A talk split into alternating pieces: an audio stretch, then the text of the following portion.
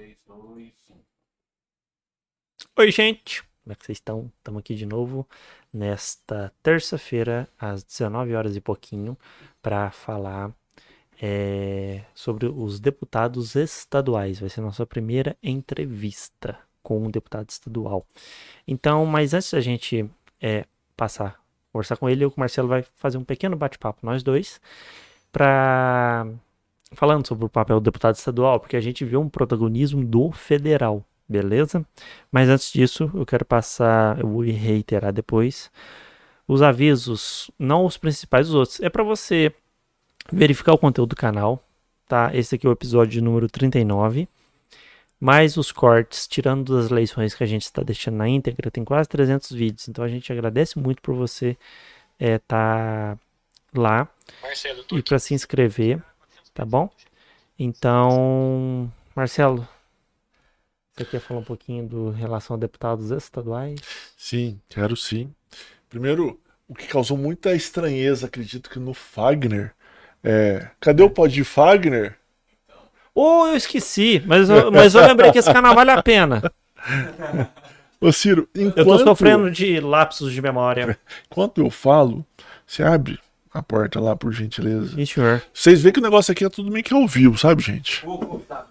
O convidado chegou, ele tá na porta e como é trancado o estúdio, é, ele tem que. Alguém tem que abrir pra ele, senão ele não vai dar entrevista pra gente. O que acontece? Aqui a chave tá aqui, viu, senhor? A branquinha.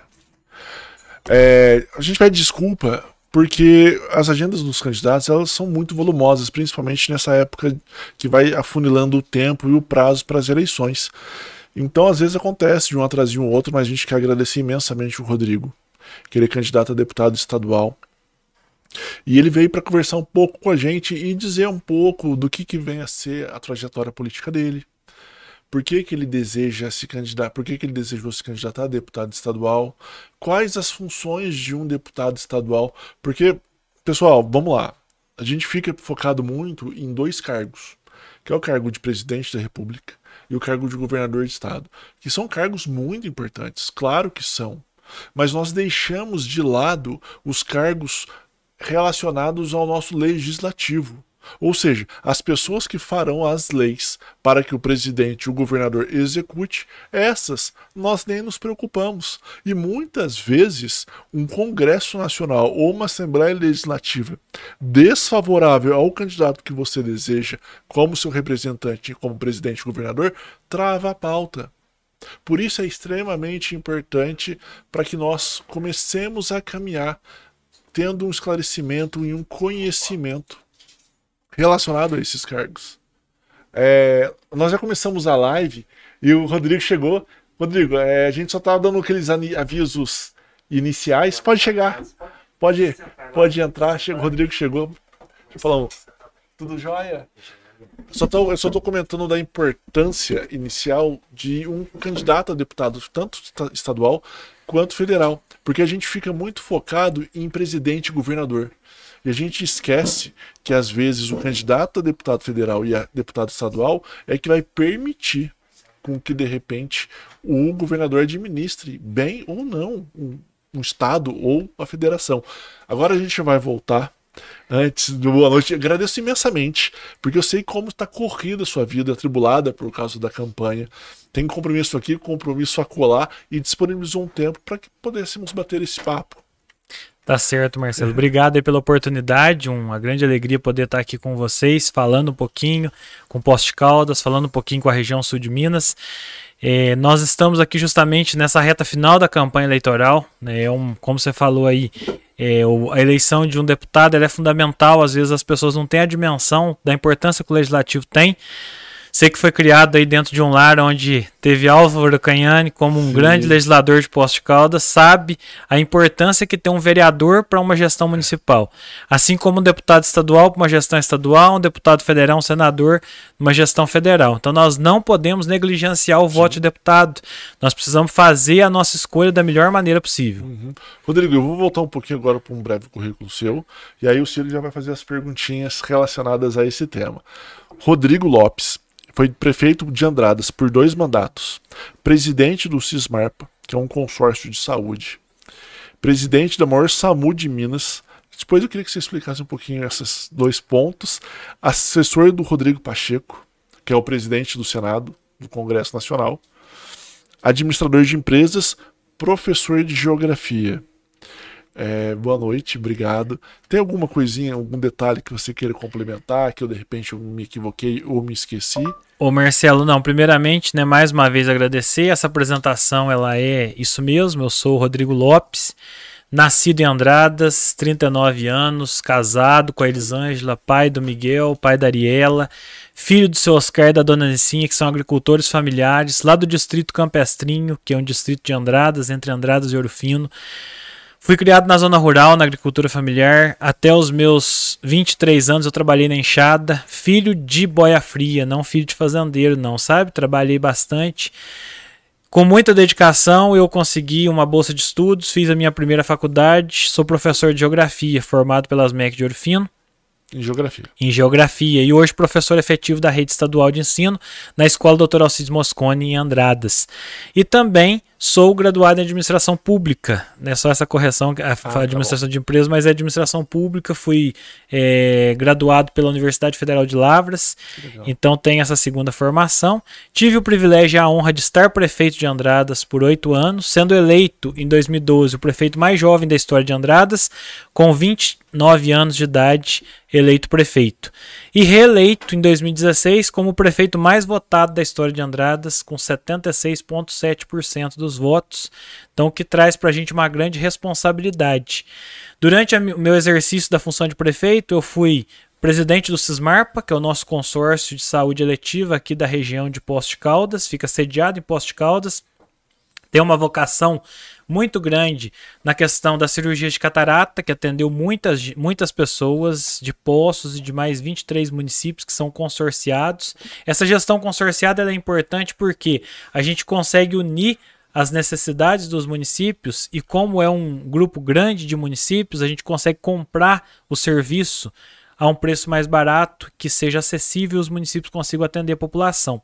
Também fui presidente fundador do consórcio de gestão integrada, lá de Andradas. Esse consórcio ele tem hoje é, a gestão do aterro sanitário. Andradas tem um aterro sanitário que funciona dentro da legislação ambiental e participam na deposição do resíduo sólido Andradas, Albertina, Ibitura, Santa Rita, Caldas e Ipuiuna. Então são seis municípios que hoje têm a destinação final do resíduo sólido. Isso aconteceu dentro da nossa gestão através desse consórcio.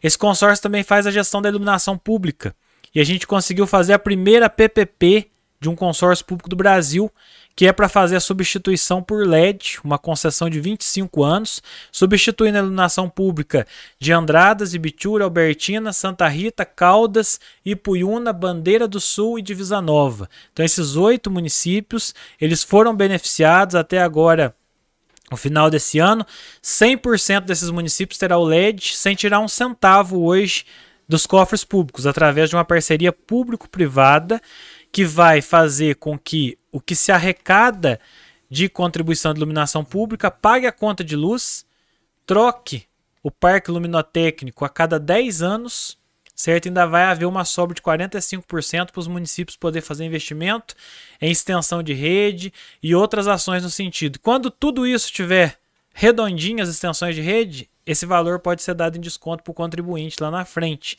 Então, é uma possibilidade aí onde o público vem é, fazer essa parceria com o privado para obter esse resultado. E a gente também, nesse mesmo consórcio, faz a questão do sistema de inspeção municipal. Porque hoje tem uma burocracia muito grande para as pessoas conseguirem é, um selo do Estado, né, um cadastro na Secretaria Estadual de Agricultura e no Ministério de Agricultura. Então, os produtos de origem animal, a partir do momento que o sistema de inspeção municipal está consorciado, no âmbito desses oito municípios, há a possibilidade da comercialização dos produtos de origem animal entre esses municípios, né? então, ou seja, a população pode ser beneficiada e principalmente o pequeno produtor. E nós temos é, o que eu considero aqui uma honra muito grande, foi ter presidido o SAMU do Sul de Minas, que é o maior consórcio de saúde do Brasil. São 153 municípios consorciados, uma população de 2 milhões e meio de habitantes, são 29 hospitais credenciados e um helicóptero para fazer os transportes de maior urgência, além de 35 bases descentralizadas que atende toda essa região. Até o ano de 2015 só tinha SAMU em Posto de Caldas, era o SAMU municipal. Uhum. E na medida que a gente conseguiu organizar e fazer um consórcio e ter a parceria dos prefeitos todos dessa região, nós conseguimos ter um SAMU hoje atendendo 153 municípios. Então foi uma ação muito efetiva. Eu tive a honra de participar da, da formação desse consórcio, de trazer o SAMU para o sul de Minas e de presidir esse consórcio por quatro anos com uma responsabilidade de garantir o acesso de toda a população. E além disso, eu também estive como diretor da Associação Mineira de Municípios e a gente trabalhou. Hoje, se as prefeituras estão, graças a Deus, com seus orçamentos melhores, foi muito trabalho na última década, junto ao Congresso Nacional, junto ao governo do Estado, para garantir que o recurso fosse ampliado na participação daquilo que é direito dos municípios. Importante, Marcelo, que todos esses cargos que eu exerci além da função de prefeito são voluntários. Hum. Ação voluntária, sem remuneração, e a gente procurou fazer da melhor maneira possível para atender toda a nossa região. Ah, legal. Eu ia perguntar algumas coisas aqui que eu fui anotando. Eu também fui anotando umas coisas pergunta aqui. que eu queria fazer, Rodrigo, é você dorme? Meia-noite às seis você dorme. Em algum momento você de, dorme. De vez descansa. em quando, de vez em quando. é, dá pra descansar. Sabe que é uma, é uma luta muito grande. Eu sou uma pessoa bem proativo, né? E eu aproveito muito tempo. A gente procura se dedicar bastante. E eu não entro num projeto simplesmente por vaidade, simplesmente para cumprir uma tabela. Eu gosto de dar efetividade nesse trabalho.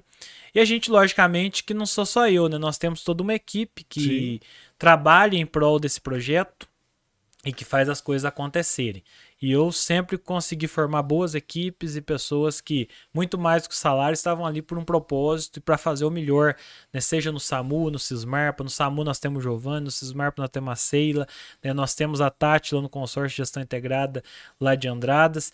E as equipes né, que estiveram comigo na prefeitura e que fizeram toda a diferença. Oito anos de mandato, 96 meses, 142 obras entregues, renovação de 80% da frota do município, criação da guarda municipal, colocamos todas as crianças na creche no município de Andradas, implantamos o sistema de zona azul no município. Então são ações que acabaram é, trazendo né, um novo patamar para Andradas uhum. e a gente tem hoje a experiência para poder representar muito bem a nossa região. Nossa, legal. Ô Ciro, a gente caminha um pouco, eu volto um pouco para esses comentários. Ué. Eu, eu fiquei com algumas questões só para fechar o ponto. Pode ser, pode, pode. fechar que eu vou entrar para outra área. Tá. A eu primeira é o aterro. Posto de Caldas sofre com aterro. Absurdamente. Tanto é que a gente agora vai ter um, um lugar de transbordo e depois vai mandar para Casa Branca. Certo. Andradas conseguiu fazer um aterro próprio. Um aterro sanitário, através de um consórcio. É. Esse aterro foi construído e inaugurado em 2008. Infelizmente, quem veio antes de nós transformou lá no lixão, começou a fazer a gestão toda inadequada. Uhum. Quando nós assumimos, eu considero que era o maior problema que a gente tinha, resolver o problema do aterro. Um Sim. aterro todo ferrado é, recebendo multa ambiental o tempo todo e a gente se dedicou muito a isso. Na época, o Bilac Pinto era o secretário da CEDRU, que era a Secretaria de Desenvolvimento é, Regional e Urbano, e ele nos ajudou através de recursos aí, nos ajudou a formatar o consórcio e a gente conseguiu recuperar o nosso aterro sanitário e dar essa celeridade. Eu esse, penso esse... que a nossa uhum. região, quando você fala de Posto de Caldas, a nossa região precisa buscar uma nova tecnologia. Posto de Caldas hoje é, se juntar com o nosso consórcio, a gente gera resíduo suficiente para montar uma usina de geração de energia com lixo como matéria-prima. Isso é meu sonho. Sabe, eu já fui atrás de, de, protótipos como esse. Infelizmente, no Brasil, a gente ainda não tem uma usina funcionando. Em breve teremos, porque a Extrema está construindo uma com recursos próprios. E eu defendo isso há mais de cinco anos. Algumas pessoas achavam que era uma visão um pouco lunática. Mas eu falo que o lixo não pode continuar sendo enterrado. Ele é uma riqueza, é uma fonte de energia e não faz sentido nós uhum. ficarmos é, investindo né, em termoelétricas, como acontecia há pouco tempo, sendo que a gente tem a possibilidade de gerar energia, produzir gás, uma série de coisas que nós podemos reaproveitar né, e acabar com é, o impacto ambiental. Tem, tem jeito para isso. Essa é uma bandeira que com certeza nós vamos estar aqui para empunhar ela como deputado estadual e fazer essa diferença aqui na região.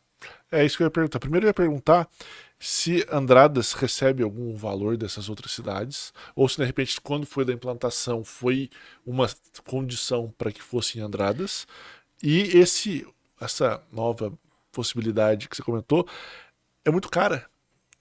É, o que que acontece, eh, Marcelo? Andradas hoje está com aterro lá, todo município que leva paga a sua cota de resíduo, que é a operação Uhum. do aterro sanitário.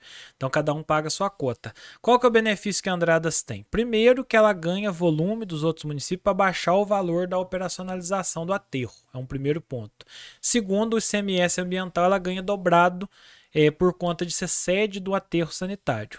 Então, eh, eu, se fosse de outro município, também ficaria muito feliz de não ter o impacto ambiental. Mas nós temos o aterro, é a maior cidade daquelas que hoje enviam resíduo para lá. Então, eu entendo que é uma viabilidade, é uma via de mão dupla, um problema que está sendo resolvido para todo mundo.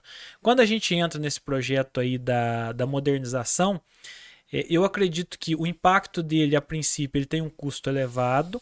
No entanto, se a gente faz uma PPP aí de 35 anos, a gente consegue dissolver isso aí. O que o município hoje usa na operacionalização de um aterro sanitário, ele vai conseguir viabilizar a mensalidade para dar viabilidade a esse projeto. Sem contar que a geração de energia, e Poços de Caldas tem uma característica muito importante que outra cidade nenhuma da nossa região, do nosso estado tem, que é um departamento municipal de energia. Que os outros municípios podem usar a energia produzida pelo resíduo para o consumo próprio, para o prédio da prefeitura, para a escola, para a creche.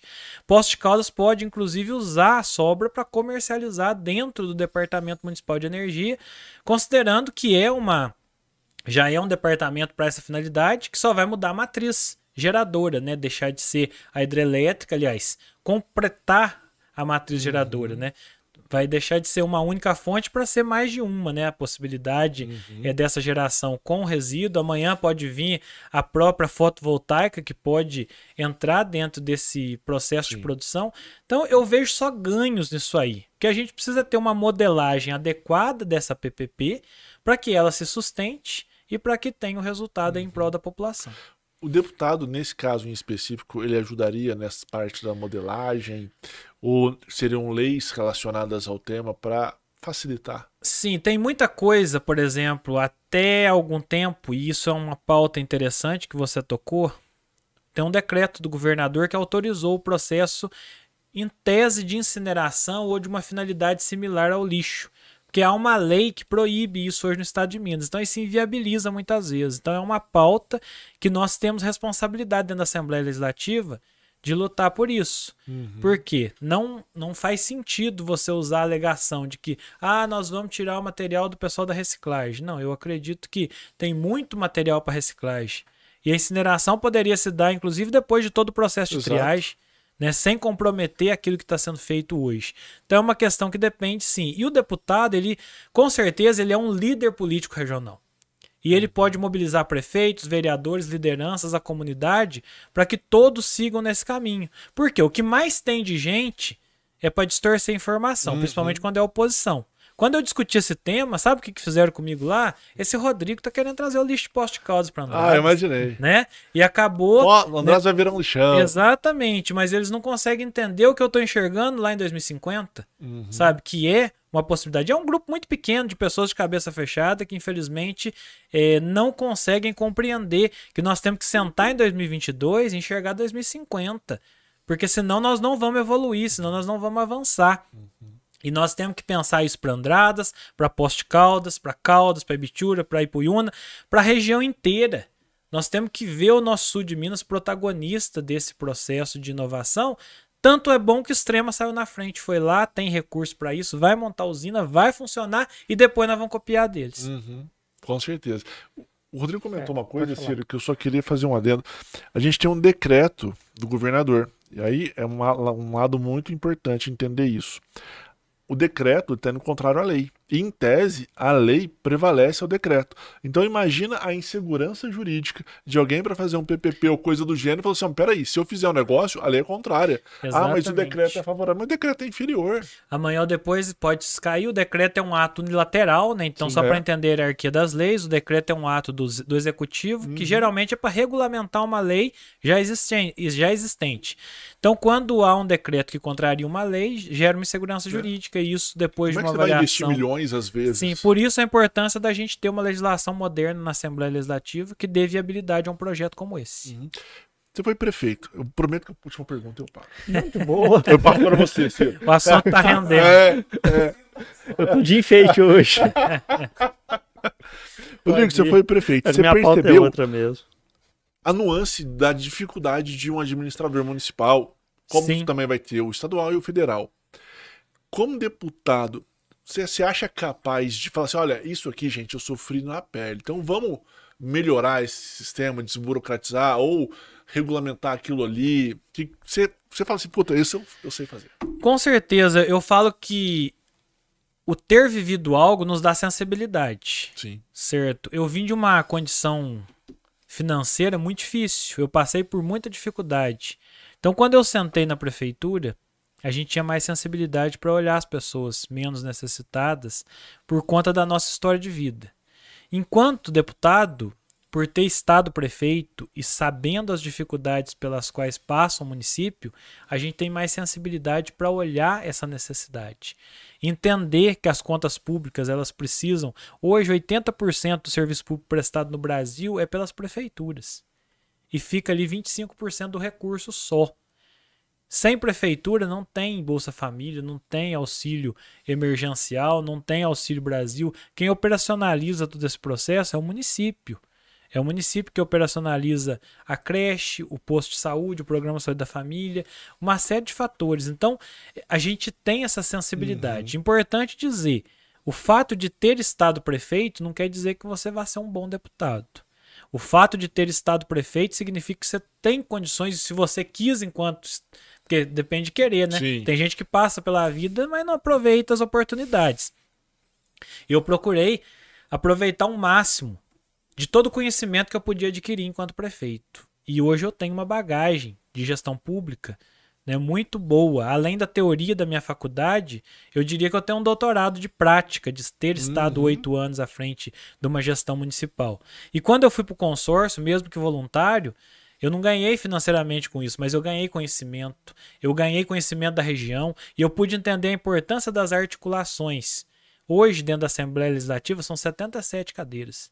Se eu quiser chegar lá e agir como prefeito, como dono da razão, emitindo decreto e defendendo, eu não vou, não vou conseguir ter aceitação dos meus pares. Então, a função de deputado é a função do diálogo, do parlamento, da construção. Eu preciso convencer 50% mais um para ter um projeto aprovado. E isso demanda muita estratégia política, muito relacionamento político, muito argumento para defender aquilo que eu estou propondo. Então, é um desafio novo que nós temos pela frente. Eu gosto muito disso e sei que eu vou poder representar muito bem a nossa região. Perfeito, Ciro, show. Não vou perguntar. Vou deixar você perguntar. Achei que você ia falar alguma coisa. É, o Rodrigo, obrigado por ter vindo. Primeira, Imagina, primeira coisa. E eu vou, o meu tema, eu vou mudar radicalmente, porque eu não posso deixar de falar isso, porque isso afeta o estado de Minas Gerais inteiro e diretamente o país também. Lago de Furnas. É, Você acha que há uma possibilidade, não sei até que grau a Assembleia influencia, porque eu acho que seria o mais correto, de uma estadualização da gestão da represa? Ô Ciro, eu, eu acho que Até a, porque, se você vê, ela atende mais a questão de Brasília do que a questão local. Custou chegar na tão desejada cota 762. 762. Exatamente. É, acho que são 34 municípios banhados. Sim. E como arrumar essa, essa questão que agora que encheu de novo? Ciro, primeiro, o Lago de Furnas é um patrimônio de Minas Gerais. Certo. Nós temos que considerar que houve um grande transtorno lá no passado, quando foi o alagamento. Muitas pessoas né, foram é, prejudicadas, muitos entraram em depressão, muitos morreram, mas está aí o lago, é um grande orgulho nosso.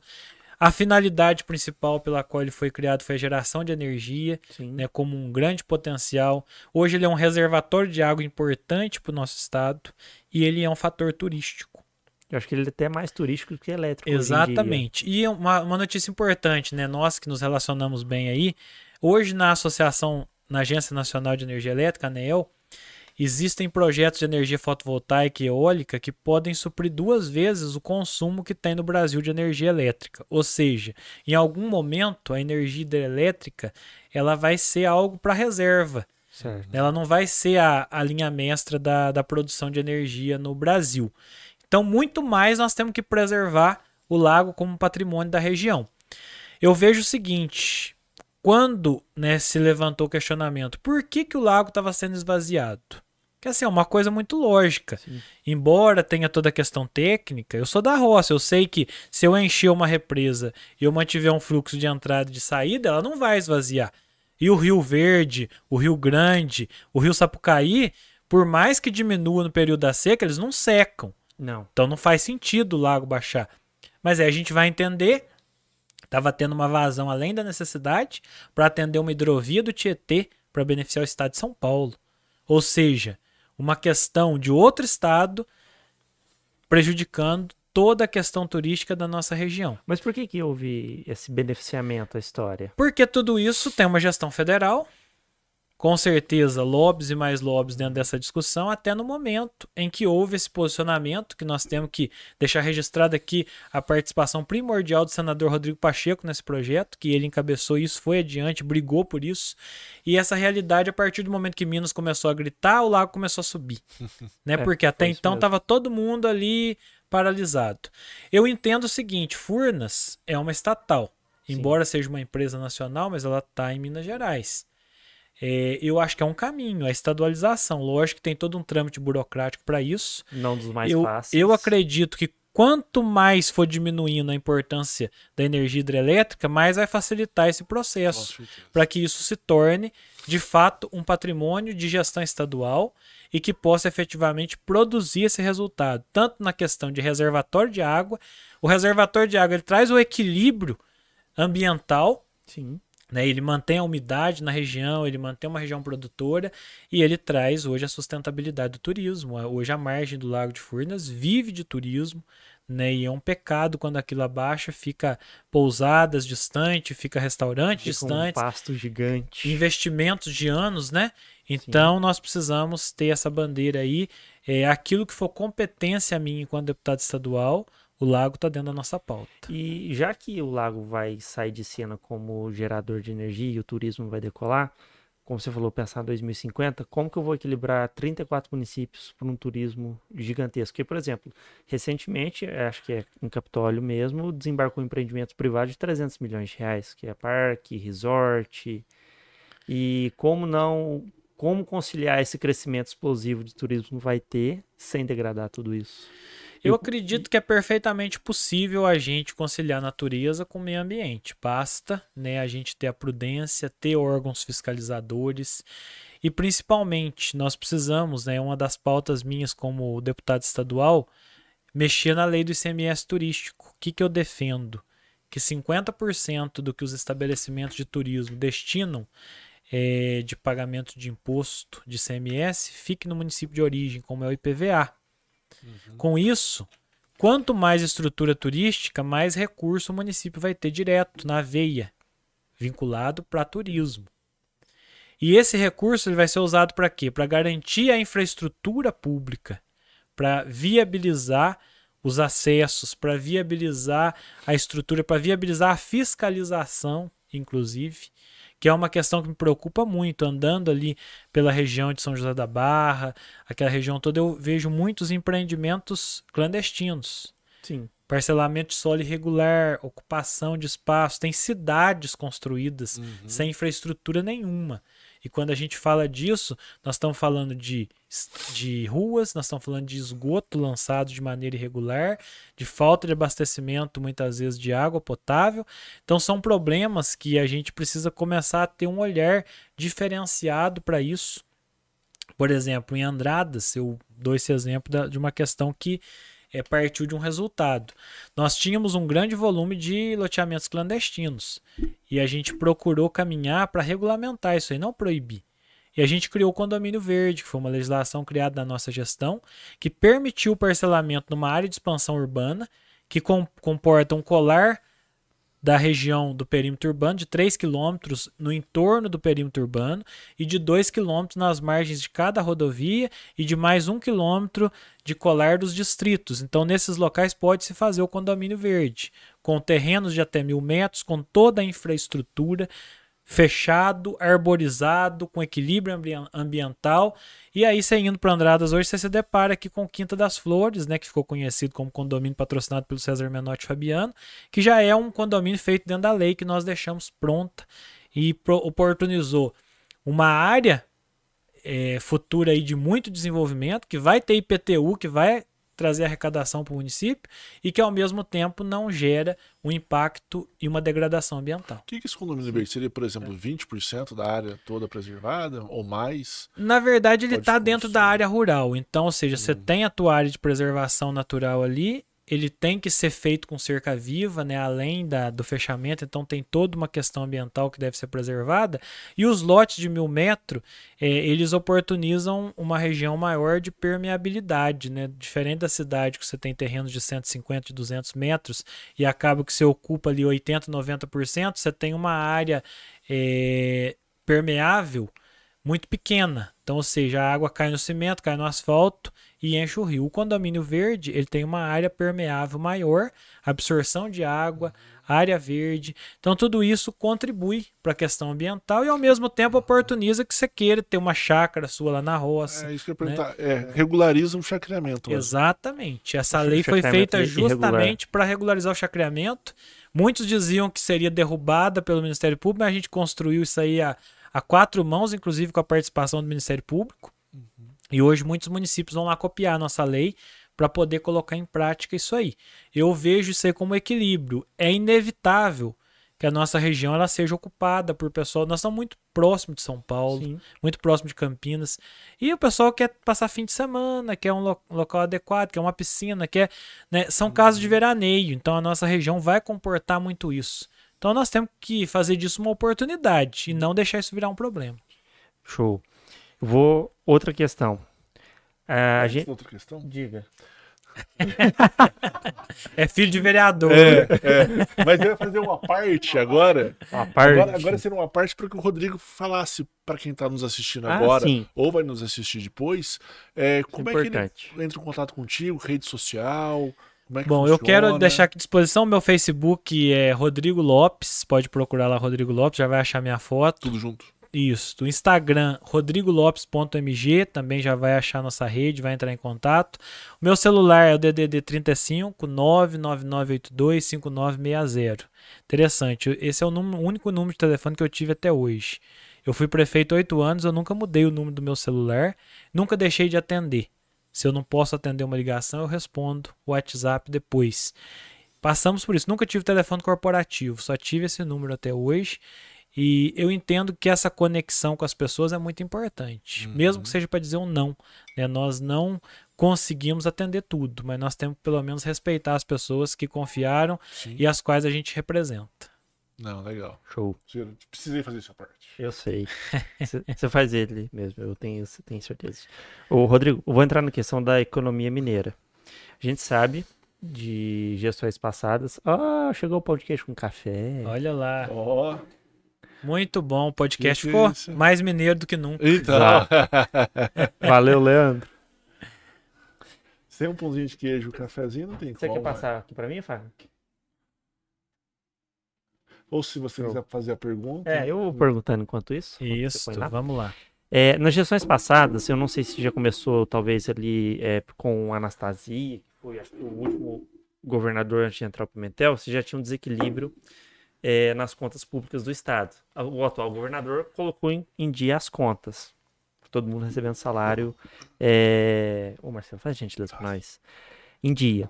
E como a, a Assembleia pode contribuir para não ocorrer essa bagunça de novo, porque pelas pesquisas o Zemos vai acabar ser eleito e ele não vai, ele não vai querer estragar o que ele consertou, óbvio. Sim. E depois disso a gente não sabe quem vem. Como resolver essa questão? Qual foi o papel da Assembleia? Na época que foi com o Pimentel que ficou mais escancarado o desequilíbrio. Como que a Assembleia ajudou para ô, Ciro, equilibrar isso? eu acredito Porque Minas ficou falida. Eu acredito o seguinte, Minas ainda está falida. É, tá eu acho que é uma, lá, é né? uma realidade aí que nós ainda temos. Então, É, diga lá, Fagner. A atualização dos pagamentos foi devido justamente a deixar de pagar outras coisas. Exatamente. Então Ah, nós sim. temos que dizer o seguinte: o nosso paciente estava na UTI com, com morte condenada, né? Hoje ele está na UTI respirando, com a ajuda de aparelhos ainda. Porque Minas tem uma dívida astronômica com a União.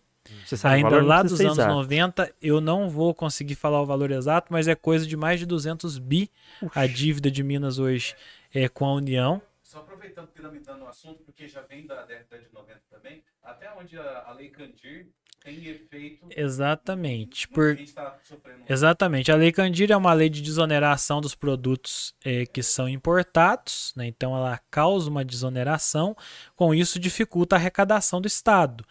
O que foi previsto na Lei Candir é que os estados e municípios seriam ressarcidos por essa desoneração que foi dada pelo governo federal. Só que isso nunca aconteceu.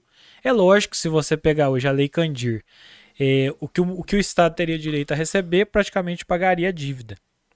Mas, lamentavelmente, essa realidade não acontece. Não O que, consegue que, que que eu imagino hoje? O nosso Estado ele precisa de algumas ações. Algumas ações. É, hoje compromete-se mais do que 100% do CMS do Estado para pagar a folha de servidores. Então tem que haver um processo de redução dessa folha. A redução dessa folha ela se dá na medida em que você vai criando uma métrica de municipalização, mas desde que você passe também o recurso. Certo. E essa é uma das ações que o governo fez aí com a questão eh, da educação, começando um incentivo para os municípios municipalizar até o nono ano, que já é uma questão constitucional. Também eu vejo que ho- hoje as duas maiores folhas do Estado é educação e segurança. Vai vir uma tônica futura aí de um processo de regionalização da segurança, as guardas regionais, as guardas municipais. Então é uma tônica que vai De acontecer. certa forma, é uma desmilitarização da polícia também. Eu acredito que isso não vai acontecer, porque a polícia militar vai continuar sendo militar. né? Ela não vai deixar de existir na minha avaliação.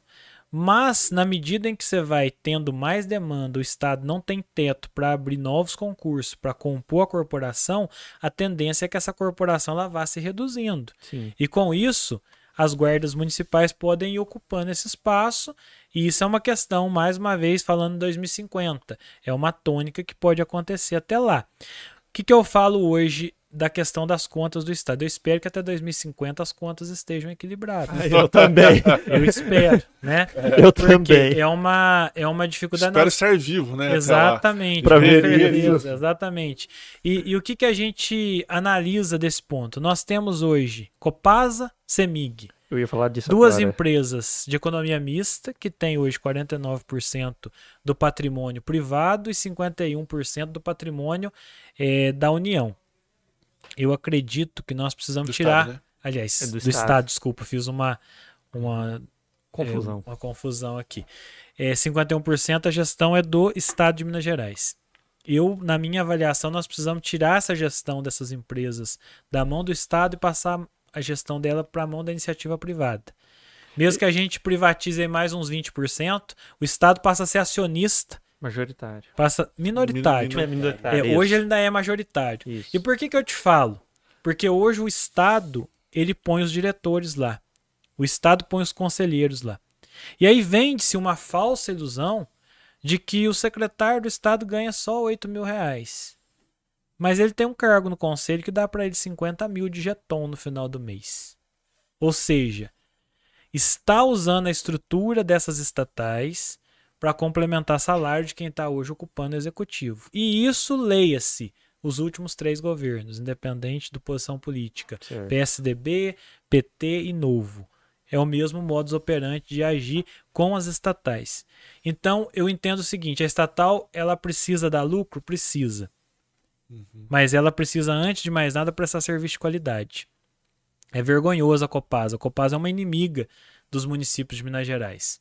A CEMIG é uma inimiga do desenvolvimento de Minas Gerais, porque ela não tem energia para promover o desenvolvimento das nossas indústrias, a ampliação. Então, tudo isso é um grande problema. Eu entendo que você criando esse processo de privatização, que o Estado fique ali como acionista, mas serão empresas que darão lucro, e que esse lucro seja revertido em serviço prestado para a população.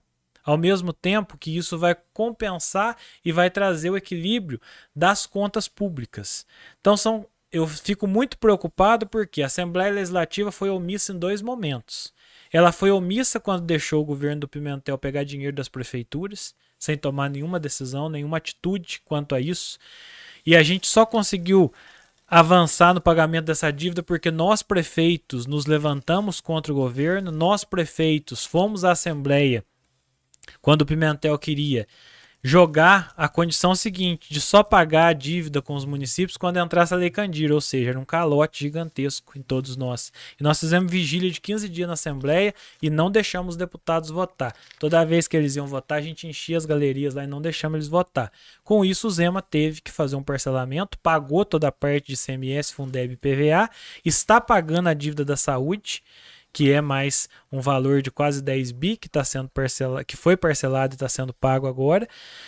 E, então nós percebemos uma assembleia omissa subserviente. Se o Pimentel foi ruim, a assembleia foi pior, porque foi omissa.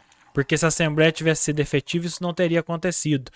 Subi na, no palco lá da cidade administrativa e chamei os deputados de covardes no dia 2 de fevereiro de 2018 por conta da postura deles de não se posicionar a, junto com os municípios. O deputado que votava, que eu, que eu apoiava lá em Andrade, Leonídio Bolsas, eu rompi com ele por ele não ter posicionamento em defesa dos municípios.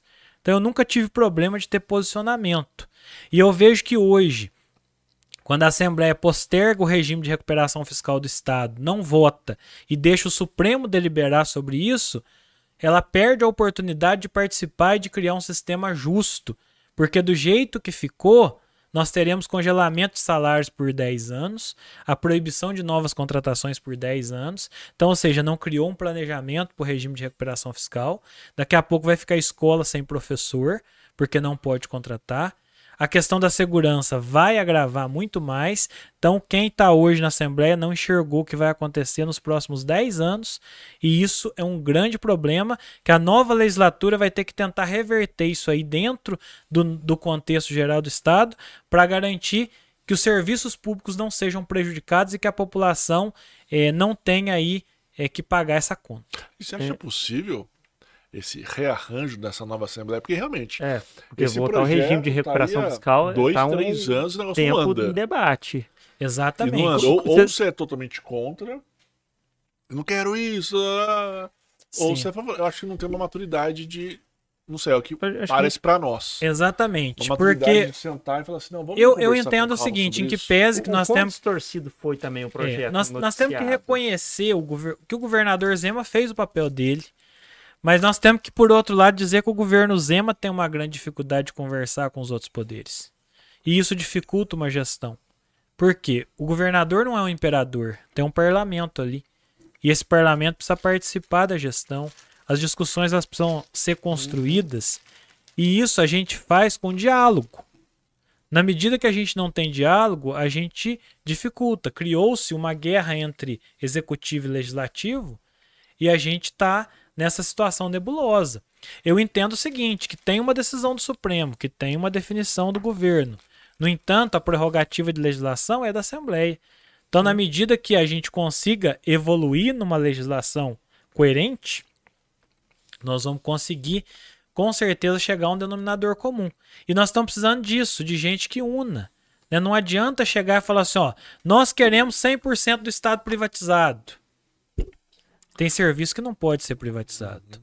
Ah, nós queremos 100% estatal, nós queremos estadualizar tudo. Também, Também não tá funciona. Tá nós temos que ter um Estado necessário. Nós temos que priorizar a saúde, nós temos que priorizar a educação, nós temos que priorizar a segurança pública. Agora, gente, dá para a iniciativa privada cuidar da água e esgoto. Vai a iniciativa privada cuidar de energia elétrica.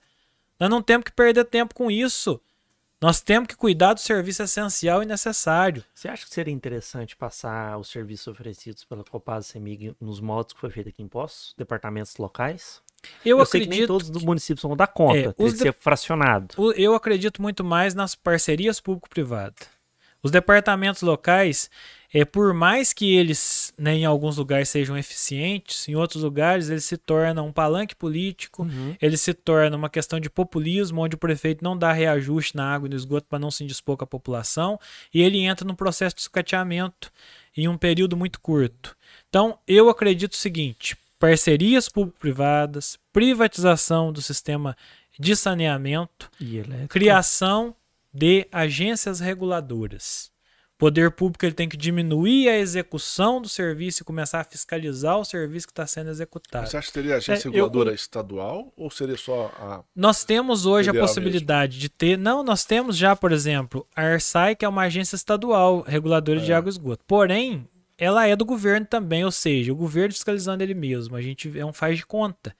Eu acredito muito mais que a iniciativa privada assuma, assuma de fato a execução e que a partir daí a gente fiscalize através de uma agência reguladora. Ou seja, e o próprio concessionário vai pagar no contrato dele, vai diluir lá no que cobra do contribuinte, ele vai diluir o custo da fiscalização. Então não é um custo a mais para a gestão pública. Mas a agência reguladora, ela tem condição de garantir que o serviço vai ser de qualidade, ou seja, ao invés de eu executar, eu vou fiscalizar um privado que está executando, eu vou cobrar resultado dele, eu tenho meta, eu tenho uma modelagem de um contrato que ele assumiu. Se não tiver agência reguladora, não funciona. Não adianta privatizar que não vai ter qualidade. O privado vai visar o lucro, ele vai sobrepor os seus ganhos e ele não vai cumprir as metas se ele não for punido, se ele não for obrigado, se ele não for notificado.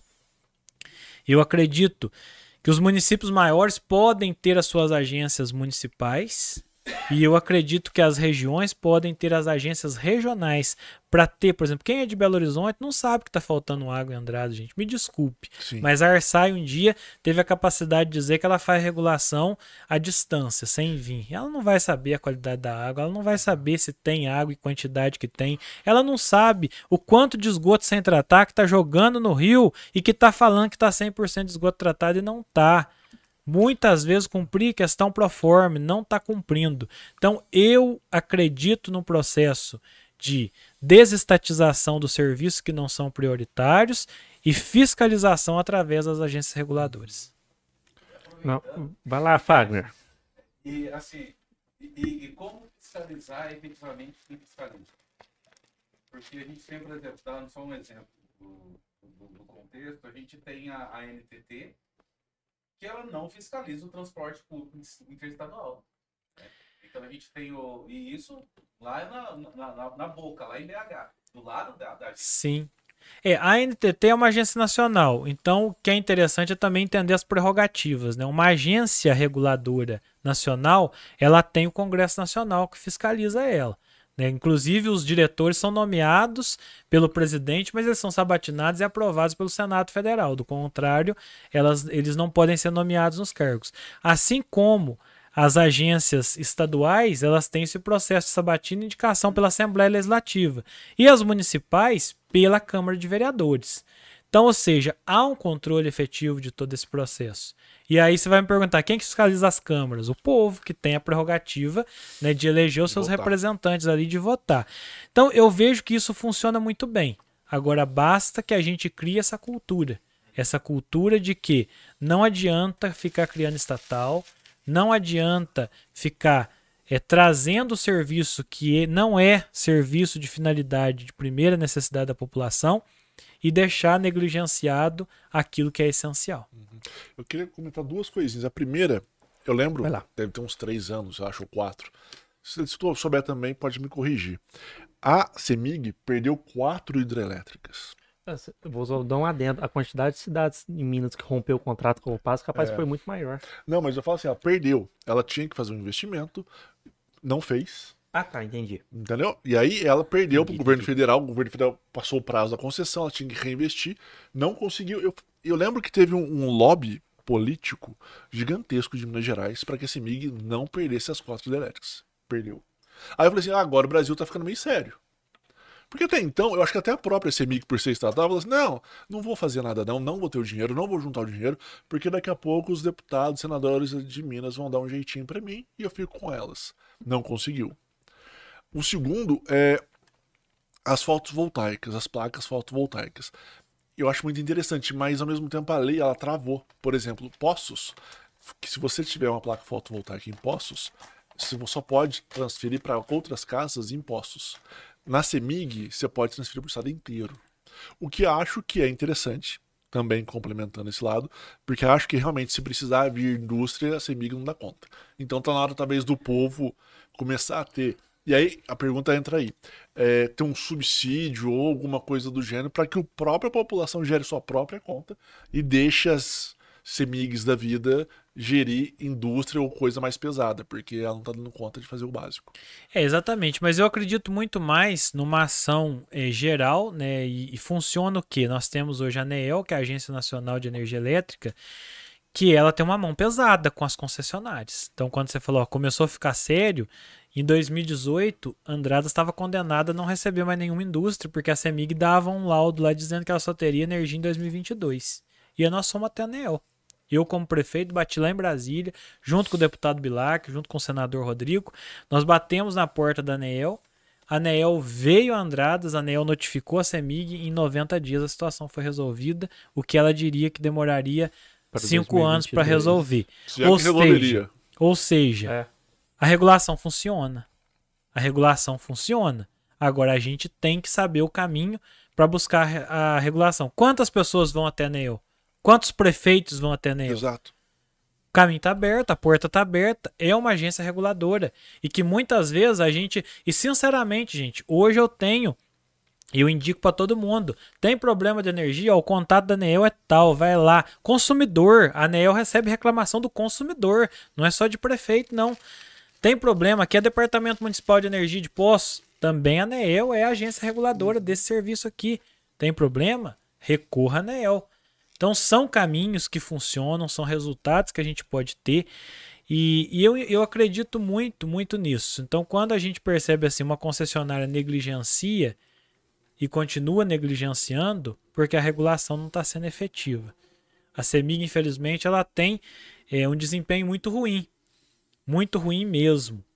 E eu acredito o seguinte, que essa questão da energia fotovoltaica, ela precisa ganhar incentivos ainda uhum. maiores e eu acho que aí precisa, né, cada um, quem sabe, gerar sua própria energia. E com isso, como você falou, desonerar aquilo que está sendo uhum. feito hoje pela CEMIG para que ela foque na extensão de rede. Mas você sabe que é interessante, né? Que a CEMIG, no, geralmente, ela não faz investimento nenhum nisso, não. Porque se você tiver uma empresa e você precisar contratar um, um aumento de carga, quem tem que fazer a rede é você, como consumidor. Quem tem que pagar pela rede é você. Não é que ela se prepara para atender o consumidor, não. Ela corresponde a um serviço contratado e ainda com seis meses, um ano, dois anos, de acordo com a complexidade do serviço. Essa é a realidade que nós vivemos hoje. Por isso, gente, passou da hora da privatização. Passou da hora. A, a CEMIG seria sua pauta prioritária de privatizar depois do Copasa? Eu começaria pela Copasa. Eu acredito Copasa. que a Copasa é pior que a Semig. A qualidade da Copasa é muito pior. A Copasa hoje deve ter 90% de rejeição. A Semig acho que está nos 50%. certo? Mas a Copasa hoje é a principal empresa que eu acredito que nós temos que partir para essa privatização. E você acha que tem cenário político para isso? Porque olhando lá do governador, sim, acredito que sim. E da Assembleia, convencer 76 Eu acredito que é um, é um, processo de convencimento. Mas já tem aí... que ter plebiscito também, não tem? A CEMIG, salvo Só engano, CEMIG. depende de um plebiscito por conta de uma lei estadual ou a lei estadual tem que ser mudada. É. Certo? Então tem essa questão toda aí. É um processo de construção. Nós vimos o Congresso se movimentar para mudar, por exemplo, uma lei de licitações. Nós vimos o Congresso se movimentar para mudar uma lei de improbidade administrativa. Então eu não vejo isso como algo impossível, não. Tem a questão do marco de saneamento. Exatamente. Agora, o governador precisa ter predisposição para discutir com o legislativo. Não adianta querer resolver na canetada, na imposição, que isso não vai resolver. Ele precisa ter paciência de ir lá e sentar com os deputados e construir isso aí. Uhum. Assim como, enquanto prefeito, os temas de maior relevância eu ia lá e sentava com os vereadores. Nós fizemos em Andrades em 2020 a revisão do nosso Código de Obras, a revisão da nossa Lei de Uso e Ocupação do Solo, a revisão do Plano Diretor. E a gente tinha uma resistência, primeiro, dos empreendedores e profissionais da engenharia. E eu me predispus a sentar com eles três noites e revisar ponto a ponto do projeto de lei que estava sendo proposto, fazer a negociação daquilo que ficasse bom para todos os lados, alguns pontos que a gente não podia ceder, outros pontos que podiam. Nós construímos essa legislação com Câmara Municipal, com empreendedores, com engenheiros, com a prefeitura, e nós conseguimos aprovar isso por unanimidade na Câmara Municipal. Mas isso foi construído. Não adianta impor. O governador não vai conseguir avanços se ele quiser impor. Então é fundamental que haja essa construção. Isso aí só se faz com diálogo. Uhum. Nesse caso, você comentou, por exemplo, fazer com esse diálogo com 77 é um pouco mais difícil, né? Sim. Aí seria com os líderes partidários? O que eu te falo é o seguinte: é difícil, mas no âmbito federal é 513. Né? Então há lideranças, com certeza, há lideranças. Mas é possível fazer essa construção. Né? É possível entender a demanda e a necessidade. É possível construir em conjunto e principalmente ouvindo as pessoas, porque o governo precisa falar com o povo também. Se o deputado perceber que o povo, que a base política dele está ansiando por aquilo, a própria base política dele vai cobrar dele um posicionamento. Uhum. Então é uma construção. E eu falo muito isso. Talvez um dos caras que tenha mais errado no âmbito político do Brasil se chama Sérgio Moro. Quando ele foi tentar mexer na questão da lei é para endurecer a questão das penas e todos aí que ele acabou sendo derrotado. É, e ele foi derrotado por um único motivo. A pauta prioritária do governo no primeiro momento era a reforma da Previdência. Uhum. Sim. Era a reforma da Previdência. O que, que o Sérgio Moro, como ministro da Justiça, tinha que ter feito? Ele tinha que ter dito o seguinte: eu vou sair pelo Brasil fazendo audiência pública para discutir o combate à corrupção, para discutir a criminalidade. E a cada 15 dias eu vou estar numa capital do Brasil discutindo isso aqui. Você imagina que ele ia demorar quase dois anos para conseguir passar pelo Brasil inteiro fazendo as audiências públicas. Mas vocês concordam que isso ia gerar um apelo nacional e que quando chegasse essa pauta no Congresso ia estar tá mais forte. Ia estar tá forte, com apelo popular e com condição de aprovação. Então a política é a arte do possível, é a construção do diálogo. Não adianta imposição. Se a gente for querer impor, a gente vai viver num regime totalitário, uhum. ditadura, né, aonde é, não há democracia. A democracia, ela, ela nos dá, nos traz a possibilidade da construção. E a gente tem que construir. Talvez não vai ser o ideal no primeiro momento, mas a gente precisa avançar. A gente precisa é. caminhar para frente. Normalmente Sim. nunca é o ideal. É, na primeira vez é, um, é, primeiro, é quase um teste. É. Exatamente. O, o, Rodrigo, duas coisas. A Copasa, que você falou, concordo contigo, 90% de rejeição. Além da qualidade de serviço, qual o principal outro problema dela? Má gestão? A Copasa ela tem uma qualidade de serviço ruim, ela tem uma tarifa alta e ela tem um serviço que é de qualidade questionável, principalmente quando ela pega o esgoto, que uhum. todos os relatos são de que não trata, que não faz da maneira adequada, que cobra a taxa de esgoto, que cobra a taxa de esgoto que chega a ser 100% em cima do que se paga de água e que não está fazendo um tratamento adequado. Então ela tem um problema de qualidade de serviço, ela tem um problema de gestão que não atende às demandas e não atende os parâmetros e nem as metas, e ela tem um problema de conseguir, né, de fato, dar a resposta que a população precisa para o serviço de saneamento. Uhum. Claro que é, é, desculpa, é, reserva do possível, é o possível, mas você acha interessante que a, a Copasa ela fosse fatiada, por exemplo, ela pegasse oito municípios, aí outro oito municípios, ou dez, alguma coisa do gênero, ou fosse privatizada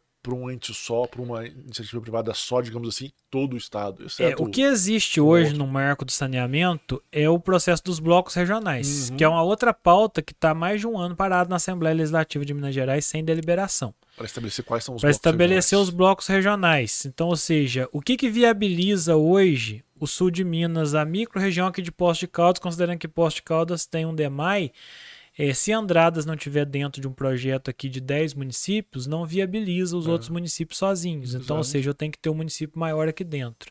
Então tem que haver a delimitação dos blocos regionais. A Assembleia tem que fazer isso, mas fazer isso ouvindo os municípios também, ouvindo prefeitos e vereadores, para que isso seja construído. Se a gente conseguir fazer esse desenho dos blocos regionais, o caminho da privatização será fatiado. Uhum. Se a gente não conseguir fazer os blocos regionais, eu não vejo nenhuma dificuldade da Copasa ter uma gestão empresarial efetiva com uma regulação independente, através de uma agência reguladora que de fato cumpra o seu papel, inclusive operacional, de ir a campo ver a qualidade do serviço prestado, dela atender todo o Estado.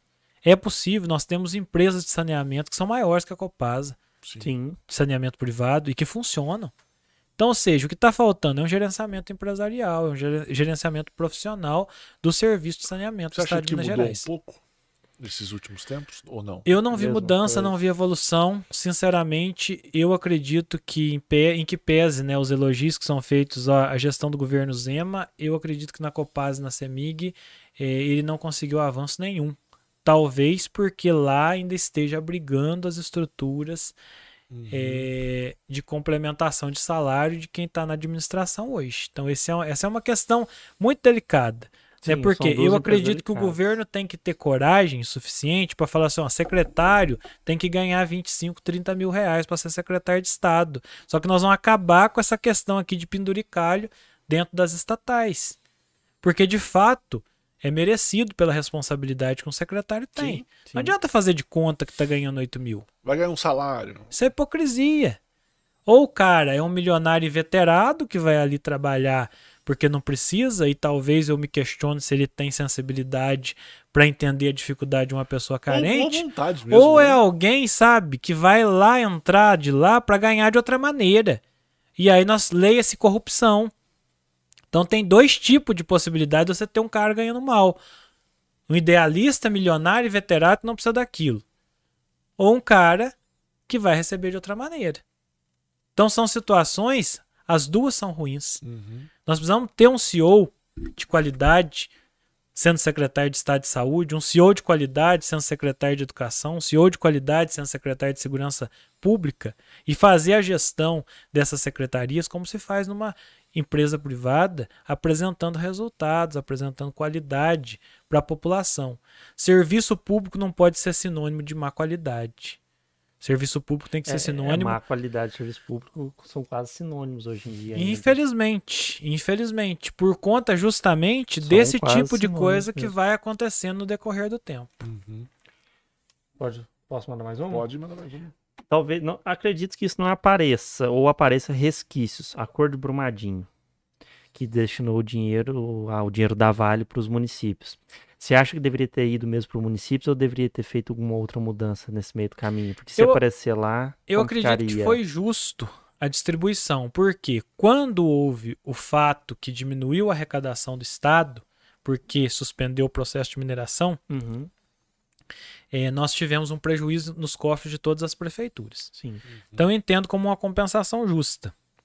Eu acho que foi uma participação correta e que certo. garantiu a parte da infraestrutura né, para os municípios poder. de- Agora tem que fiscalizar né, se aplicou da maneira correta, se de fato atendeu essa demanda. Então são questões importantes, mas quanto mais você colocar recurso na mão dos municípios, desde que fiscalizados, melhor serviço nós vamos ter prestados para a população. Mais fácil a fiscalização. Exatamente, a população está muito próxima, está muito. acontece. Você pode pesquisar qualquer município de Minas Gerais, a educação municipal é melhor que a estadual. É melhor que a estadual, porque o poder público municipal está mais próximo Ele é das cobrado pessoas. ali, né? Toda hora. Ele é mais cobrado. Ele tem que dar uma Isso é uma coisa que eu não parei pra pensar e que não sabia disso. Interessante. eu pensei numa pergunta aqui, olhando. Se tivesse uma bandeira, talvez você tenha essa bandeira. Fala assim, olha, eu quero isso aqui. Se eu conseguir fazer isso aqui como deputado estadual, eu vou falar assim, putz, mandei bem. É, eu, claro que acre- você vai, aí você vai fazer isso, vai querer fazer mais, mas é, eu tenho algumas bandeiras Uhum. e eu falo que elas estão dentro das prerrogativas do deputado, das principais prerrogativas. De representar a bandeira a bandeira de representar ela está em garantir a representatividade sul de Minas, a trazer o protagonismo para nossa região, a deixar de dizer que nós somos o Sul Maravilha e negligenciar aquilo que a gente precisa. Sabe, a representação de poder sentar com o governo do estado quando foi feita a modelagem dessa, concessão de rodovias, que foi uma modelagem ruim, que colocou pedágio de 8,30 para ir três pedágios de 8,30 para Itajubá, um pedágio de 8,30 para Andradas, dois pedágios de 8,30 para ir de Jacutinga a Pouso Alegre, um pedágio de 8,30 para ir de Monte Sião a Ouro Fino, sem prever as melhorias necessárias para essas rodovias. No máximo, um acostamento, no máximo, uma terceira faixa Às vezes sim, uma sede de sem contabilizar, sem contabilizar que o custo alto do pedágio vai impactar no custo da mercadoria que circula por essa região, Sim. certo? Vai custar mais caro o ovo, vai custar mais caro o feijão, vai custar mais Sim. caro o arroz, Bom, pensar no vinho, Andradas, região No vinho. produtora. com certeza. Então são realidades que acontecem. E quem foi o deputado do Sul de Minas que sentou para debater esse assunto, gente? Nós não tivemos. Quem que acompanhou a modelagem? Teve uma comissão da Assembleia? Ué, é papel do Legislativo fiscalizar isso aí, uma comissão de acompanhamento do, do processo de concessão, das discussões. Porque o que não contaram pro povo do sul de Minas é que não vai ter pista dupla com a privatização. Vai ser pista simples. Isso não ainda. contaram, que vai pagar 8,30 e vai andar na pista simples. Do com- mesmo jeito. Entendeu? Então é esse tipo de coisa que vai causa- causar revolta daqui 24 meses quando instalar o pedágio e o cidadão vê que foi enganado. Então a política ela perde credibilidade na medida em que a população não é participada desse processo. É, o único Seja de 8 é reais ou seja de contrato. 2,50, vai ter revolta. Mas você tem que ter a justificativa do motivo pelo qual isso aconteceu. Até 8,30 é justificável, desde que implemente Desde que tenha o serviço, exatamente. Desde que tenha toda essa questão, desde que respeite a questão local e quem precisa passar de todo dia. É. Como que fica por uma questão de Mora numa trabalho? cidade, trabalha em É, outra. então, então são essas questões. Então essa representatividade é uma bandeira principal. Uhum. Eu quero que as pessoas me vejam com a identidade sul de Minas. Posso também? Opa, sul de Minas, somos região. Tem que perguntar. né? Com certeza. Somos região. E, e muitas vezes, Marcelo, a gente perde muito quando a gente coloca essa questão do bairrismo excessivo. Ah, tem que ser de Poços. Qual que foi o último prefeito que nasceu em Poços? Faz mais de 40 anos que o prefeito de É isso Poços não ia falar. nasceu. Eu acho que eu não lembro. Não nasceu aqui, é Eu mais de cheguei em 40 anos. 2014, eu não sei. Então, então eu- é o que eu falo pra vocês. O fato de ter nascido ou não numa cidade não significa que a pessoa vai ser bom ou mau É, representante isso é verdade dela. mesmo. E às Nós- vezes você nasce em uma cidade e é um mau representante dela. Exatamente, exatamente. Então nós temos que buscar sim a nossa região, mas entender que nós não somos adversários. Andrades não é rival de Poste Caldas. Nós somos uma região que precisa caminhar de mãos dadas. Aí eu vou trazer Mas só um exemplo. que tipo, mais atrapalha a gente é o estado de São Paulo ali do lado? Não, em algum aspecto, tipo, tipo o Moscone, que em tese ele é de Andrada. Sim. Em tese não, ele é de Andradas, mas residiu muito tempo em Poços, então ele trabalhava pela região. Com certeza. O Navarro quer de Botelhos, o Geraldo É. Tadeu quer de Jacuí. é, e assim por diante, né? Nós temos Só aí. ficar restrito. Não, Poços não quero ver, não. Exatamente. Nós temos que, que fazer essa construção conjunta. Uhum. Não adianta o político vir em posto conhecer os pontos turísticos, ele tem que conhecer a Uhum. Zona Sul. Sim. Ele tem que andar lá no São Bento, sabe? Ele tem que andar lá no Jardim Aeroporto, ele tem que ir no conjunto habitacional, Conheci o Parque Industrial. conhecer o Parque Industrial, conhecer o Marco Divisório, conhecer a Zona Leste, conhecer o Zanete, que está lá na divisa é, com, com já com o Botelhos, que é a zona rural. né? Então, é, é- é necessário. Né? Eu sou de Andradas, mas eu conheço a realidade de Posto de Caldas melhor que muita gente que está na política, talvez aqui, tenha nascido aqui. Então, é essa questão que, que eu considero importante, a gente ter essa legitimidade. E essa bandeira principal, fortalecimento da nossa região. Dentro do fortalecimento da região, nós precisamos ampliar o nosso incentivo fiscal revisando o Código Tributário do Estado de Minas Gerais, para nós não termos produtos duplamente tributados quando compra de São Paulo ou quando vende para São Paulo. Nós sentimos isso na pele aqui na divisa. Nós precisamos da revisão, como eu disse antes, da lei do CMS turístico para garantir os investimentos e os empreendimentos. Então, essas duas bandeiras, Código Tributário e revisão do CMS turístico, são as bandeiras da parte de legislação. Sim. Fortalecimento da regionalização é a minha bandeira da parte de representatividade. E aí eu tenho a bandeira da parte de fiscalização, que é outra atribuição do deputado, Uhum. Sim. que é a saúde com foco nas cirurgias eletivas. Nós precisamos resolver esse problema. A educação com foco nas escolas estaduais que precisam não, não só municipalizar, mas se o Estado continua gerindo, ele precisa dar a gestão de qualidade para essas escolas. Enquanto a opção dele for gerir as escolas estaduais, nós precisamos ter lá a infraestrutura devida, os laboratórios adequados, nós precisamos ter a equipe multidisciplinar para garantir a inclusão, que hoje não tem inclusão, hoje tem inserção de aluno deficiente em escola pública, mas a inclusão é muito diferente disso. Só coloca lá. A inclusão é entender que um aluno autista, dependendo do nível do autismo, enquanto os outros estão sendo alfabetizados, ele está aprendendo a comer, ele está aprendendo a fazer a sua higiene, ele está aprendendo a se socializar. Ele vai ser alfabetizado depois dos 20 anos. E quem que vai coordenar isso aí? A equipe multidisciplinar dentro dessa escola, que nós não temos. A rede estadual toda de Posto de Caldas tem um psicólogo. Então nós não conhecemos os nossos alunos. Nós não sabemos o tratamento adequado para dar a cada um deles. Se é um problema social, que precisa do assistente social, se é um problema psicológico, que precisa do acompanhamento, se é um problema psiquiátrico, que precisa do tratamento adequado, se é uma dependência química, que precisa de uma atenção especial. E se nós não conhecemos, nós deixamos isso evoluir para uma ação de violência amanhã contra outro aluno, uma ação de violência contra o professor, um massacre como aconteceu em Suzano. São realidades eminentes de acontecer. Porque a gente vai chorar o de leite Janeiro derramado.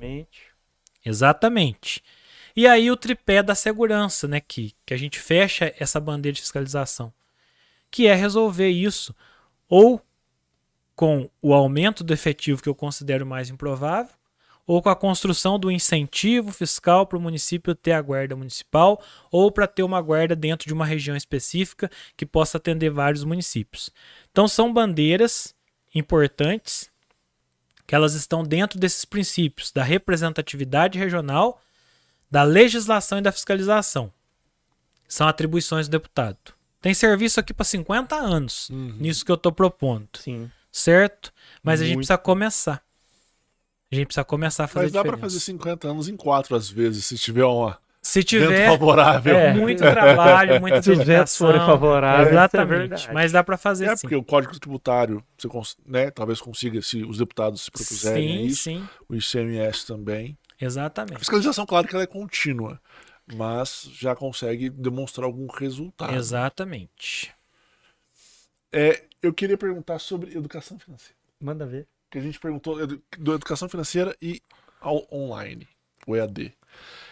Você é favorável à implementação de verdade, educação online. financeira? Eu vou- vou complementar. Oratória ou sabe essas matérias que talvez não tenha nas escolas. Então, por exemplo, uma pessoa, uma criança ir lá e falar assim: "Não, você vai, eu vou te ensinar a ser um orador, a se comunicar". Porque normalmente as crianças não são ensinadas a isso, te ensinar a ler em público. Sim. Ou, e educação financeira também, que é realmente o trato com o dinheiro. Entender que isso faz parte da sua Sim. vida e você vai ter que caminhar com ele. Sim. Quer você queira ou não. Com certeza, Marcelo. Eu entendo que o MEC evoluiu muito nos últimos anos com a flexibilização do currículo. Então, hoje, atribuições aí, tem atribuição que o Estado possa, pode fazer a adequação desse currículo de acordo com a necessidade dele ou com a realidade dele, e o próprio município também pode fazer a adaptação do currículo. Eu acredito que nós precisamos respeitar a questão específica de cada lugar. Educação financeira é algo que toda criança precisa aprender. Empreendedorismo Também. precisa aprender. Cooperativismo precisa aprender. Noção de direito precisa aprender. E numa escola rural, nós temos que ter o tema do meio que aquele aluno vive. Sim. Para ele estar inserido. Não, ah, eu vou formar ele para ficar bem, de, bem inteligente para ele ir embora da roça. Não, nós precisamos de gente inteligente na roça. Porque a roça tá tecnológica. Nós estamos com a agricultura a- a- A, 4.0. agricultura é um dos setores que mais desemboca a tecnologia. Exatamente. Então, ou seja, Automação de nós- tratores, tudo nós- isso. Exatamente, a automação do sistema produtivo, o gotejamento. Nós temos hoje uma empresa de agricultura 4.0 em Andradas, a Fonte Verde, que é uma empresa holandesa, que ela tem uma tecnologia ali vista em pouquíssimas empresas hoje. Acho que Andradas é a tecnologia de mais de maior ponta que nós temos, ela produz tudo. Ela tem toda uma produção de tomate sem usar uma gota de água que não seja água da chuva. Olha. Poxa. Certo? A água da chuva que ela acumula durante o ano todo, ela faz o tratamento dessa água, ela planta o tomate na lã de pedra, na lã de rocha, ela faz toda a produção do tomate sem agrotóxico dentro de uma estufa de vidro que ela climatiza com frio, com calor, com CO2, com sombreamento. Ou seja, Uma agricultura de precisão. Exatamente, uma agricultura de precisão, trazendo um produto sem agrotóxico, com uma tecnologia de primeiro mundo para o nosso país. E isso está aqui do lado, aqui, ó, na estrada de Posto de Caldas Andradas. E eu tive a honra de trazer essa empresa para Andradas enquanto prefeito do município. Então eu acredito muito nesse desenvolvimento. E isso tem que partir do currículo das nossas crianças lá na escola. Eu sou totalmente a favor. Quando você fala de oratória, eu era um menino muito tímido da zona rural, sabe? E fez a diferença na minha vida ter tido uma oportunidade eh, de ser catequista numa igreja, de fazer. Eu aprendi isso lá, não foi na escola, não Sim. certo? Então hoje há uma carência disso sim. E quando você coloca esse aluno para fazer um projeto, para apresentar esse projeto, para defender uma ideia, mesmo que seja uma criança, você vai dando para ela essa autonomia, né, de se comunicar bem, de se expressar, de colocar suas ideias. E a minha geração ainda foi criada muito é que a gente tinha que ser submisso aos nossos pais, que a gente tinha que Sim. crescer sem questionar e tal. A geração Era dos a geração dos nossos filhos, nós já estamos aprendendo a criá-los é, dentro de um ponto de questionamento. E às vezes a gente tem que tomar cuidado para não errar a dose, né? Vou dar para o meu filho tudo aquilo que eu não tive. Tem algumas regras que têm que ser tradicionais. Sim. O respeito, principalmente. Mas a gente pode desenvolver neles a liderança e dar a eles a prerrogativa de, quem sabe, né, ter aí um- uma desenvoltura melhor que a nossa. Uhum. Não, com certeza. E eu falo da oratória porque às vezes na época dos nossos, das escolas, fala assim, ah, você vai apresentar um projeto. Jogava você lá na feira de ciência, ó, apresente. Mas o seu Nossa, professor era nunca chega e fala assim, olha, deixa eu explicar como é que funciona. Traumas. Você Uhum. vai chegar, você vai posturar, você vai olhar no olho da pessoa, Sim. você vai gesticular com a mão. Não fazia isso, só jogava e falava, vai e se vira. Aí muitas vezes traumatizava a criança, Exatamente. porque ela não conseguia, de repente, se manifestar adequadamente e, falava- e ficava mais introspectiva ainda. Uhum, com É. certeza. Mas entrando um, um pouco nesse lado que você comentou, Rodrigo, da, da zona rural e tal, eu lembrei do turismo. Turismo rural.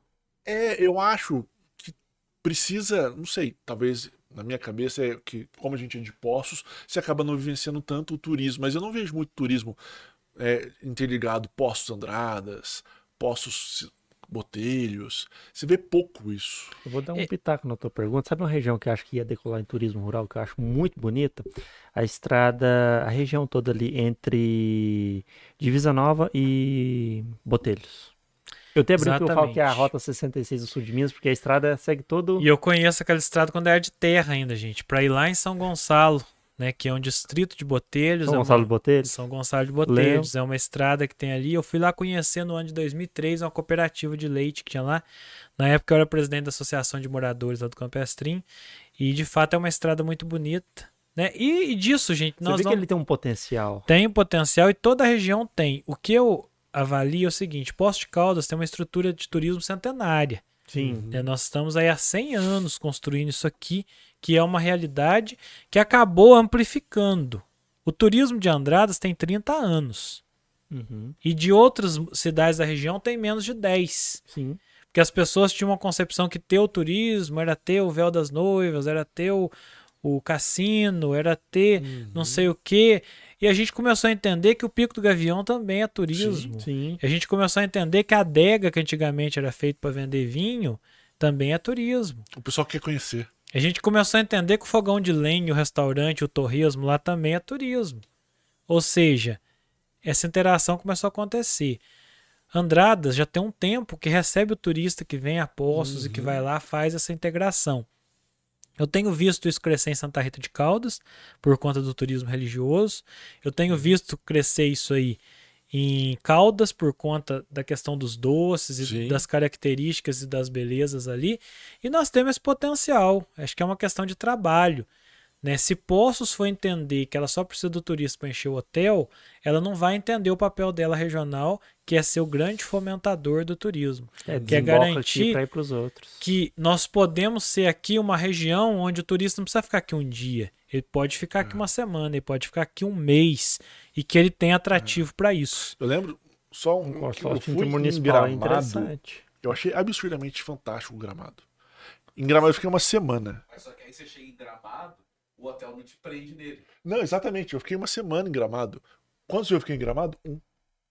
Os outros seis dias eu fiquei rodando região. Ah, você vai no restaurante alemão, você vai no restaurante, sei lá o quê, você vai na fábrica de chocolate. Provavelmente você foi no restaurante alemão lá em Nova É? Petrópolis. Então, aqui em Poços, aqui em Poços, que é uma cidade da região, a gente tem esse problema que o hotel faz de tudo para você não sair dele. É. Para começar, é uma cidade turística que serve é, pensão completa. Uhum. Tem pouquíssimas cidades turísticas que tem isso. É Eu- verdade. eu- em 2006, 2007, eu trabalhava com essa parte de turismo. É, eu levava hóspedes de postinho do Rio Verde, da região aqui toda, lá na Casa Geral. Excelente. 2010. Levava para conhecer. Levava para conhecer o balneário em, Postos do Rio Verde. Sim. Então, assim, é, agora, dentro do, do- desse sucateamento que a gente entende como prestação de serviço na área turística, é, hoje, se você chegar em qualquer hotel e perguntar qual que é a programação aqui, o funcionário não sabe. É, Esse processo ele vai evoluir. Né? Nós vamos, se Deus quiser, dar a nossa contribuição para que isso aconteça. O ICMS turismo é um, um pouco isso. Exatamente, porque você vai garantir que esse recurso ele venha para ser um fomento, para ser um fomento, para ser gasto em turismo, para dar qualificação para o atendimento. É fundamental né, que cada eh, agente do, do turismo conheça os pontos turísticos da cidade, conheça as referências, conheça as indicações, não só da cidade, como da região. Então, isso se dá através de um processo de treinamento, de qualificação. Essa mão de obra, o turismo é uma indústria sem chaminé, que pode empregar muita gente e com emprego de qualidade, com bons salários. Mas nós precisamos ter o bom profissional. A gente precisa qualificar esse profissional. Então, nós temos nas mãos uma joia rara que pode ser lapidada, que pode trazer muitos resultados. Porque até o momento que as pessoas entendiam, por exemplo, lá em Andradas, que ele ia fazer o vinho de garrafão de 5 litros e que ele ia servir esse vinho num copo americano, a gente não estava pensando, de fato, em trazer o turista. Na medida em que eu vou evoluindo, que eu vou preservando seu vinho de mesa, com a tradição que ele tem, e tem gente que gosta do vinho suave, do vinho simples, mas ele vai aprendendo a tomar esse vinho, vai entendendo, e aí a gente vai atraindo esse turista. Né? De repente o andradense está falando bem da cidade, porque o maior marketing que existe em uma cidade turística é quem mora nela. Porque se eu vim aqui em Posto de Caldas e perguntar para um habitante e ele falar mal da cidade, que razão que eu tenho para voltar aqui? Zero. Então, O que, que tem nós, te- nós temos que desenvolver, É bem nós temos, nós temos que desenvolver no nosso cidadão autoestima. Opa, eu moro em Posto de Caldas, eu moro em Andradas, eu moro em Bitura, eu moro em Santa Rita, eu moro em Caldas, eu moro em Bandeira. E aqui tem muita coisa boa, e aqui tem. Nós também temos problemas, mas nós temos muita coisa boa. Então, essa fala positiva, ela é importante. Ela joga pra cima. É um astral diferente, o turista se sente bem. O mineiro por si só é acolhedor. Sim. E não tem como fazer turismo em Minas Gerais sem um acolhimento, sem uma garrafa de café, sem um pão de queijo, né? sem o bate-papo e a prosa boa que precisa ter. então é, é o caminho, gente. Nós precisamos conversar mais com as pessoas e trazer essa possibilidade. E tudo isso vai dentro da nossa iden- identidade regional. Eu falo mais uma vez, fortalecimento da nossa regionalização. Concordo plenamente. Marcelo, você quer caminhar pro encerramento? Você Tá. quer ver outra pauta? Não, isso aí é Antes que eu perguntar me do, esqueça. do EAD. Ah, é. Ah, esse assunto bacana que nós tratamos da, das, da questão da revisão do currículo. Eu sou um aluno de EAD na minha segunda faculdade. Demanda muita disciplina, demanda muito conhecimento, muito comprometimento para que a gente consiga cumprir as metas aí. É, eu acredito que seja uma tônica do futuro. A gente tem muita possibilidade adiante. No entanto, a gente só vai conseguir avançar nisso aí se a gente tiver uma educação básica de qualidade. Se a gente conseguir alfabetizar os meninos na idade certa, se a gente fortalecer a educação infantil, se a gente colocar toda a criança na creche ou disponibilizar a creche a partir de seis meses, se a gente tiver a complementação do currículo com a escola de tempo integral Uhum. e a gente preparar esse aluno para que, quem sabe, ele possa fazer o ensino médio online, Mais, uma mais faculdade online. avançado, então. Mas se eu não tiver uma base que dê condição de interpretação de texto, do cálculo básico, da capacidade de concentração, de disciplina, a gente não vai conseguir ter um avanço na questão do EAD. Uhum. E muitas vezes a gente vai formar pessoas sem o preparo adequado. Analfabeto funcional. Nada substitui o contato humano. Nada. Eu vejo que a educação à distância ela vem como uma nova ferramenta que ela pode servir para moldar isso aí, para trazer um avanço, para trazer uma celeridade. Uhum. Né? O aluno autodidata ele tem uma facilidade maior, mas ele é um- uma parcela muito pequena. Então nós precisamos ainda preparar, e o preparo está na educação básica. Quando o governo investe só na universidade, ele está cuidando das folhas, ele está esquecendo da raiz. Se a raiz não tiver boa, a folha pode cair e causar um transtorno ali no futuro. Então nós precisamos ter, né? Eu sou a favor, sim, mas eu acredito muito no investimento grande na educação básica. Não, perfeito. Podemos. Podemos? Fagner, você quer fazer alguma Só- consideração? Não? Diga. É, Ah, vai o que eu ia passar- falar? Vai passar pro Rodrigo falar, né? Isso. Tá bom. É, só antes que eu complementar a sua fala, Rodrigo, você pode é, deixar seus contatos, número, tal e tudo de novo. E um aqui no chat, o Gabriel Vilela Santos é, falou para você mandar um oi para Alpinópolis, Popular Ventania. Beleza, meu amigo Gabriel, né? O Gabriel é lá da cidade de Alpinópolis, um grande amigo. Cidade de Ventania tem a, a cidade de Alpinópolis tem apelido de Ventania, Tem. né? O pessoal tem um carinho muito grande lá e eu tenho lá uma rede de amigos. Vou ser votado lá, vou representar lá, assim como a gente vai representar mais 120, 130 municípios do sul de Minas, onde a gente vai ter votação e que nos vai dar essa responsabilidade como deputado estadual. Perfeito. Bom, é isso. Pode ir para as considerações, então. Pode. Rodrigo, você pode fazer qualquer consideração que você quiser, É. olhando para a câmera aqui e tempo é livre. Fala pra com, você. com o eleitor. Falar com o eleitor, tá deixar o número. Deixar seu Beleza. número, de novo seus contatos sociais, Isso, número. Tá certo. Rede. Quero agradecer muito aqui você, Marcelo, Ciro, agradecer né, ao podcast por Nós essa oportunidade de estar aqui falando dos mais diversos assuntos, né? Porque muitas vezes a gente fica focado só no assunto A, no assunto B. Sim. E eu quero falar com o eleitor que nos acompanha, de Poço de Caldas, de toda a região sul de Minas, que a gente precisa fortalecer e empoderar a nossa identidade de sul mineiro, a nossa identidade de mineiro, acreditando nos nossos potenciais. A região sul de Minas pode muito, Minas Gerais pode muito. O mineiro, ele é conciliador, mas o mineiro, ele é empreendedor. O, o mineiro acredita e trabalha por aquilo que ele acredita. Nós não podemos deixar de ser bem representados. A região sul de Minas, ela precisa ter bons representantes. Eu não estou aqui de paraquedas, eu me preparei para estar aqui nesse momento disputando essa eleição. Eu tenho conhecimento, procurei aperfeiçoar esse conhecimento no decorrer da minha trajetória e eu estou pronto para representar a região sul de Minas na Assembleia Legislativa, para fazer a diferença na vida de cada pessoa que mora nessa região. Por isso, se você ainda não definiu seu voto, me dê uma chance. Entre no meu Instagram, rodrigolopes.mg, entre no meu Facebook, Rodrigo Lopes. Anote o meu WhatsApp, DDD 35 99982 5960. Eu quero muito te representar na Assembleia Legislativa e eu posso, com o meu trabalho, com a minha dedicação, fazer a diferença pelo sul de Minas. Por isso, no dia 2 de outubro, vote 44123, Rodrigo Lopes, deputado estadual, representando Minas Gerais, representando o sul de Minas, representando você. Forte abraço a todos, gratidão mais uma vez e espero estar eleito deputado e vir aqui participar com vocês desse podcast aí já com a legitimidade de um mandato e com os nossos projetos em andamento. Eu ia falar É isso que eu ia falar agora. É. Eu falei assim, se ganhar, assim, volta para falar com a É. gente. Com certeza. Então, fechou. Marcelo, muito obrigado. Fagner, mais uma vez, vocês aí, qual que é o seu nome, perdão? Henrico e você? Jennifer, que estão aqui nos bastidores acompanhando a gente. Pessoal, o meu único aviso vai ser se inscrever, curtir e compartilhar o canal. São mais de 40. Esse daqui é o episódio número 39.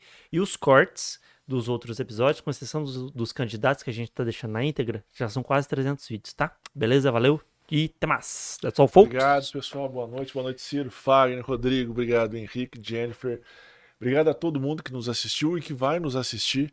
E realmente agora é a hora. Decida seu voto, escuta com carinho o que o Rodrigo disse. E se estiver na dúvida, pense na possibilidade, beleza? Obrigado, fiquem com Deus. Tchau, tchau.